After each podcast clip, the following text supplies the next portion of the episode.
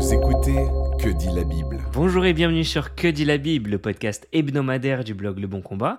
Ici Alex Lopez, l'éditeur de ce podcast, sponsorisé cette semaine par BLF Club. D'ailleurs, il vous offre pour ce mois d'été l'e-book Rescapé malgré moi de Kun Pat. ça retrace l'époque des Khmers rouges avec un témoignage de vie où un frère qui, au milieu de tous les dangers, aussi terrifiants soient-ils, garde les yeux fixés vers son véritable secours, Jésus-Christ. Donc téléchargez ce superbe livre offert par BLF. On vous mettra le lien dans la description du podcast comme d'habitude. Cette semaine, je suis avec Guillaume. Comment ça va Guillaume? Salut mon cher, toujours un plaisir d'être avec toi sur QDLB. Toujours un plaisir partagé, frère. Euh, la question de cette semaine, c'est le fruit d'une discussion personnelle entre Guillaume et moi. Euh, ça concerne le, ministère pastoral, notamment pasteur. Est-ce que c'est un véritable métier? Alors, qu'est-ce que tu en dis de cette question, euh, une, discussion, une discussion mémorable que nous avons eue, Alex et moi, au travers de WhatsApp, une messagerie bien connue sur laquelle on ne fait pas de pub du tout aujourd'hui. et oui, effectivement, la, conclusion qu'on a eue, Alex et moi, c'est que souvent, le métier de pasteur n'est pas vraiment euh, considéré comme un métier euh, véritable. Et je me souviens avoir même fait une blague euh, avec toi, Alex, lorsqu'on a eu cette discussion. La blague qui revient toujours, c'est deux dames qui discutent et la première dit à la deuxième Et votre mari, est-ce qu'il a trouvé un travail ou est-ce qu'il est toujours pasteur? Alors ça, ça nous fait rire, mais moi ça me fait rire jaune parce qu'en réalité, cet état d'esprit-là, là, euh, il est euh, très ancré dans euh, la mentalité évangélique. Nos membres d'église ont beaucoup de mal à voir le pasteur comme un professionnel, alors que c'est véritablement un métier, donc forcément c'est une profession, c'est un professionnel, et on le voit finalement comme quelqu'un qui bah, considère son... son temps de service pour l'Église comme quelque chose on the side, comme un travail à côté ou comme un sacerdoce comme celui qui est au service des autres, euh, comme une tâche liée à de l'abnégation. Euh, mais je, crois que, c'est un véritable métier. Je me souviens euh, qu'on a travaillé sur euh, sur Que dit la Bible à deux reprises sur la question du salaire des pasteurs. Et c'est extrêmement révélateur. On a deux approches différentes qui avaient été euh, mises en quelque sorte en parallèle. Il y avait la première qui était défendue par Rodolphe Chouteau, pasteur à Saint-Étienne, qui euh, s'applique ses principes à lui-même et qui considère que puisque pasteur n'est pas un métier, bah, son salaire finalement se contentera de ce qu'on lui donne. Puis vous avez l'approche de Yannick Etier qui vous dit bah si c'est un métier, il faut chercher à définir les contours de ce métier, en créer finalement les tenants et les aboutissants pour l'insérer dans une sorte de nomenclature de classification des métiers pour savoir euh, comment on peut euh, considérer un poste comme le poste de pasteur. Et Yannick avait, avec son association d'église, mené cette étude et avait trouvé de grandes similitudes entre le métier de pasteur et celui de directeur d'école. Euh, directeur d'école au sens séculier du terme. Alors, mon point de vue, après avoir écouté ces deux podcasts et en respectant bien sûr l'approche de Rodolphe, que j'estime être celle que j'ai tenue pendant des années et que j'estime encore être celle que j'aimerais pouvoir m'appliquer à moi-même à titre personnel en tant qu'individu Guillaume Bourrin. Oui, j'estime que finalement, moi, je veux m'offrir à l'Église, mais il n'en reste pas moins que, la, fonction pastorale est bel et bien un métier, un métier qui n'est euh, pas vraiment considéré comme tel, comme je le disais. Et à ce sujet, euh, j'aimerais euh, juste mentionner une illustration un jour que, que j'ai entendue de Mike Evans, l'ancien directeur de l'Institut biblique de Genève et actuellement directeur d'Évangile 21 Mike euh, disait dans une prédication, rappelait euh, euh, une discussion qu'il avait eu avec un étudiant de l'IBG qui voulait devenir pasteur, et ses parents à cet étudiant lui avaient dit, mais tu peux vraiment pas choisir un vrai métier, quelque chose de mieux. Donc vous voyez, ça là, quand des parents apprennent que leurs enfants vont rentrer dans le pastorat, généralement, on peut avoir ce type de, retour affolé en se disant mais comment tu vas faire pour vivre? Et tu te rends compte tous les gens qui vont te casser les pieds, mais c'est pas un métier, c'est un sacerdoce, c'est un fardeau. Trouve-toi un vrai métier. Le nombre de jeunes qui veulent s'engager dans le pastorat, on leur répond trouve-toi d'abord un vrai métier avant de faire ça. Ça, c'est ce que j'ai toujours entendu. Je suis chrétien depuis 2003 et ça prouve que ce métier, malheureusement, dans l'imaginaire évangélique, euh, n'est pas considéré comme tel. Et puis c'est un métier qui, euh, quoi qu'il en soit, n'est pas considéré, surtout en France. Les membres ont souvent l'impression que le pasteur ne fait rien. Forcément, on ne le voit pas de la semaine, on ne sait pas ce qui se passe.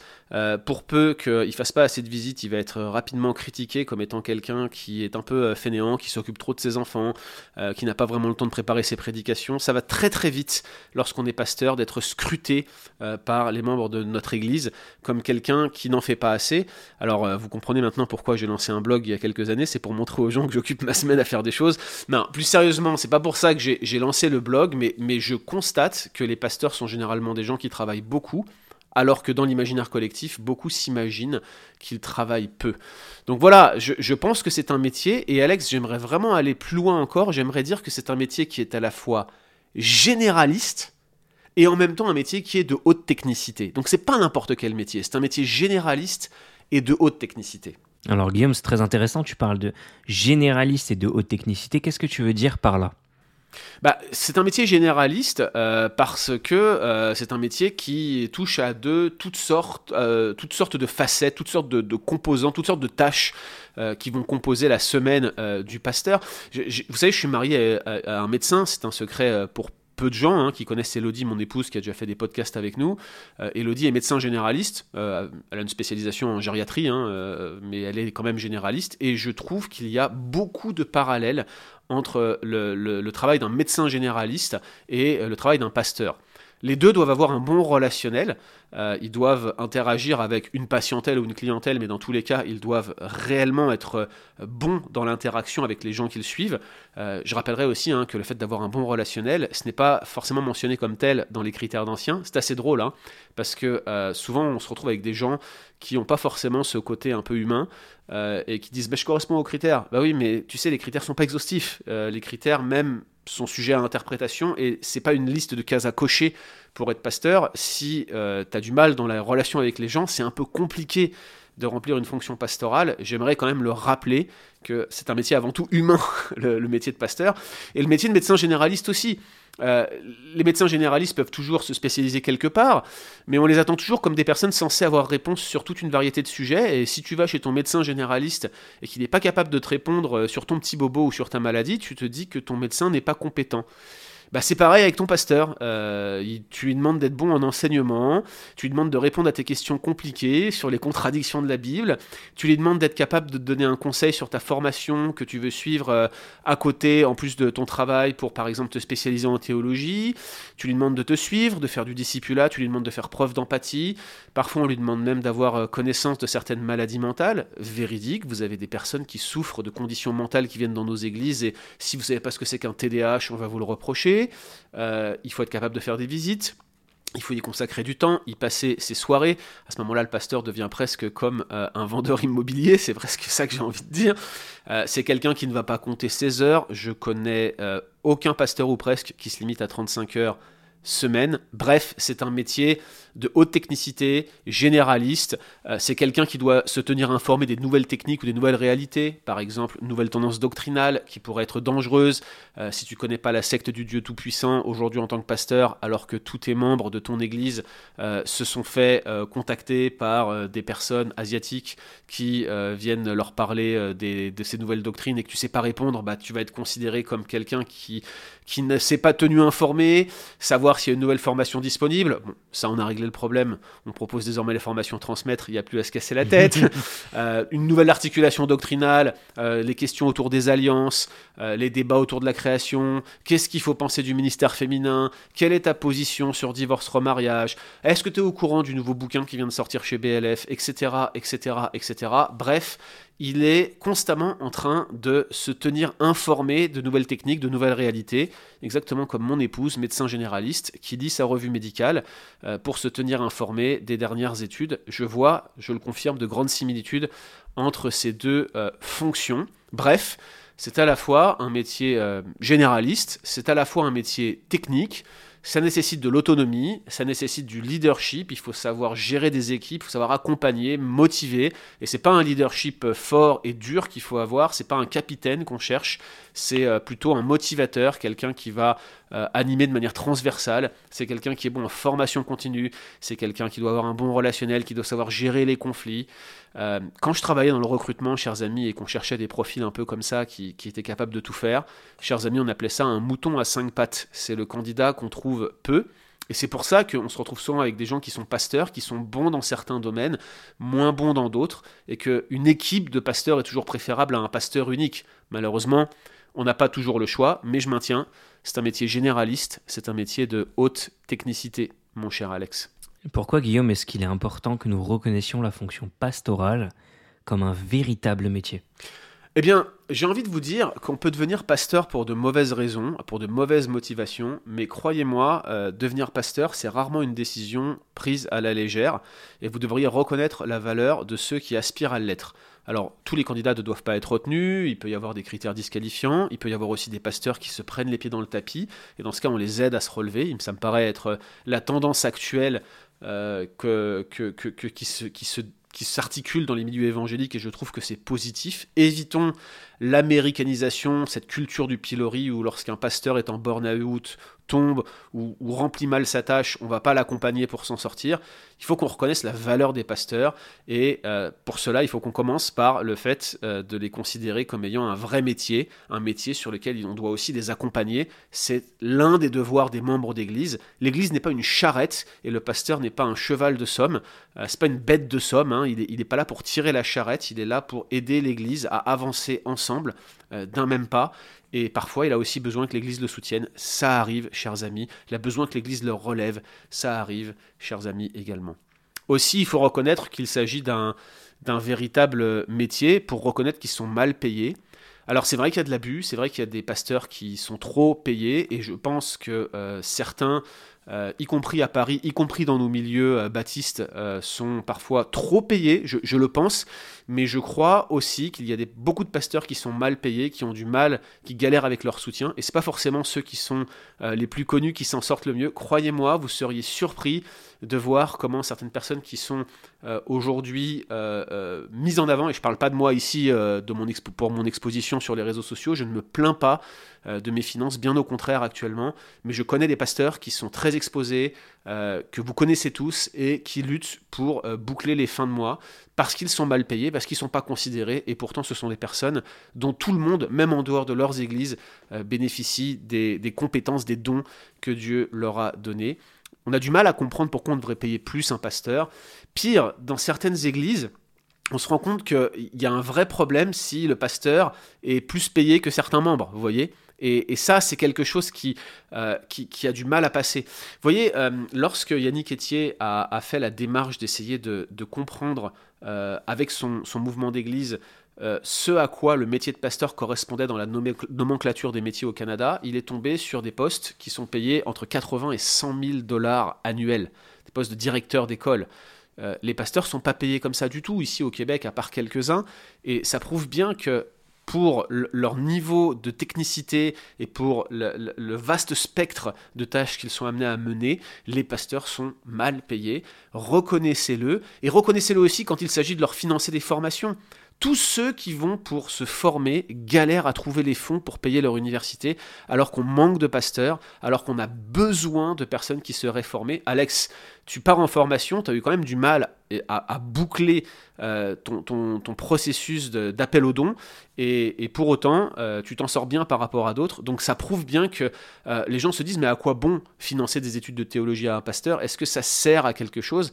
Bah, si vous voulez avoir un pasteur compétent, oui, effectivement, ça sert à quelque chose que financer euh, les études ou bien payer votre pasteur. Et justement, ça nous amène à, voir que euh, souvent les pasteurs sont pas assez bien formés, certains apprennent le métier sur le, tas. Si vous voulez euh, reconnaître que les pasteurs sont des, personnes de valeur, bah, vous voudrez qu'ils aient les meilleures formations, les meilleures compétences, vous voudrez leur donner la meilleure formation continue et vous investirez là-dedans parce que toute l'Église en bénéficiera. Puis quand vous, vous reconnaissez la fonction pastorale comme un véritable métier, bah vous comprendrez pourquoi vous devez respecter votre pasteur, pourquoi euh, vous lui devez de la déférence, comme dit euh, l'épître aux Hébreux. C'est extrêmement important de se souvenir de cela. On a besoin de respecter nos pasteurs, mais on a besoin d'avoir des raisons de les respecter. Bah, reconnaissez simplement que ce sont des gens qui travaillent. Euh, je ne sais pas pour vous, mais moi, les gens qui se donnent, euh, qui remplissent une tâche avec zèle, qui font euh, les tâches qui leur sont assignées, ce sont des gens que je respecte. J'ai toujours tendance à respecter ceux qui travaillent, quand bien même ils vont pas forcément dans la direction où je l'aurais voulu. Eh bien, je crois que reconnaître que le pasteur a un vrai métier et comprendre ce qu'il fait au quotidien va beaucoup nous aider pour respecter nos pasteurs. Puis dernier point, quand vous considérez le pastorat comme un métier à part entière, vous commencez à vous rendre compte que vos pasteurs sont des êtres humains euh, au même titre que les autres, qu'ils ont euh, à la fois des droits et des besoins, euh, que vous allez, comme je l'ai dit, pas trop mal les payer, mais en même temps, si vous n'êtes pas content de leur travail, vous allez respecter leurs droits. il y a tellement d'histoires où on met les pasteurs sur un piédestal, où on considère que ce sont des gens supérieurs aux autres, et puis le jour où il y a le moindre problème, on les dégage sans ménagement, eux avec leur famille, et vous vous retrouvez avec des personnes qui sont brisées, euh, qu'on a virées de leurs églises manu militari en raison de conflits, on n'a même pas respecté le droit du travail, et ça, les amis, c'est dans de nombreux cas, peut-être pas la majeure partie des cas, mais il y en a beaucoup, où on ne respecte même pas la légalité quand il s'agit de virer un pasteur. C'est inacceptable. S'ils ont un vrai métier, eh les amis, il faut qu'on respecte la loi, on n'est pas au-dessus des lois, et on devrait se souvenir que des pasteurs sont des êtres humains comme les autres, avec des besoins, des droits, des devoirs bien évidemment, mais pas seulement des devoirs. Bref, chers amis, Excusez-moi, ce cri du cœur, votre pasteur n'est pas votre esclave. Si ça se passe bien dans votre église, c'est génial, mais si ça se passe mal, considérez au moins ces éléments-là. Souvenez-vous euh, qu'être pasteur, c'est un vrai métier. Alors je te remercie beaucoup Guillaume, c'est un podcast qui me tient vraiment à cœur, particulièrement parce que je m'engage dans une formation pastorale et donc dans un projet euh, en bout de course afin d'être pasteur. Et il y a beaucoup d'objections dont tu as mentionné que j'ai moi-même dû traverser avec ma propre famille, mes propres amis. Donc ça me, ça me réconforte aussi ce que tu dis et j'espère que ça réconfortera d'autres. Est-ce que tu aurais un dernier mot pour à la fois nos auditeurs, mais à la fois aussi peut-être les pasteurs qui nous écoutent? Bah écoutez les amis, vous attendez de votre pasteur qu'il prenne soin de vous, et je le comprends, c'est ce que j'aurais attendu de, tous mes pasteurs auparavant. Euh, j'ai envie de vous dire, faites ce que le Seigneur dit, euh, soyez vous-même ce que vous voulez que les autres soient, euh, bénissez vos ennemis même, c'est ce que dit la parole, alors si vous voulez réellement euh, honorer votre pasteur, eh bien prenez soin de lui comme vous voudriez qu'il prenne soin de vous. Soignez votre pasteur comme vous voudriez qu'il vous soigne. Et vous verrez, euh, ça change toute la perspective lorsqu'on se euh, comporte de la sorte. Ça ne veut pas dire qu'il n'y a pas des personnes qui sont en train d'occuper un poste de manière illégitime en tant que pasteur. Je, je n'exclus pas cette éventualité, mais je crois, en tout cas en francophonie, que l'inverse, l'abus à l'encontre des pasteurs, est au moins aussi présent que l'abus des pasteurs eux-mêmes. Et on devrait aussi se souvenir de cela et ne pas trop se victimiser lorsqu'on considère cette question, se souvenir simplement que nous sommes des pécheurs et que nous pouvons nous aussi blesser ceux que Dieu a placés en quelque sorte comme nos serviteurs à notre tête. Alors prions pour eux et respectons-les. Amen. Merci beaucoup Guillaume. C'était Que dit la Bible en partenariat avec BLF Club. N'oubliez pas de profiter du livre offert ce mois-ci. Et quant à nous, on se retrouve la semaine prochaine. Retrouvez d'autres épisodes sur www.leboncombat.fr.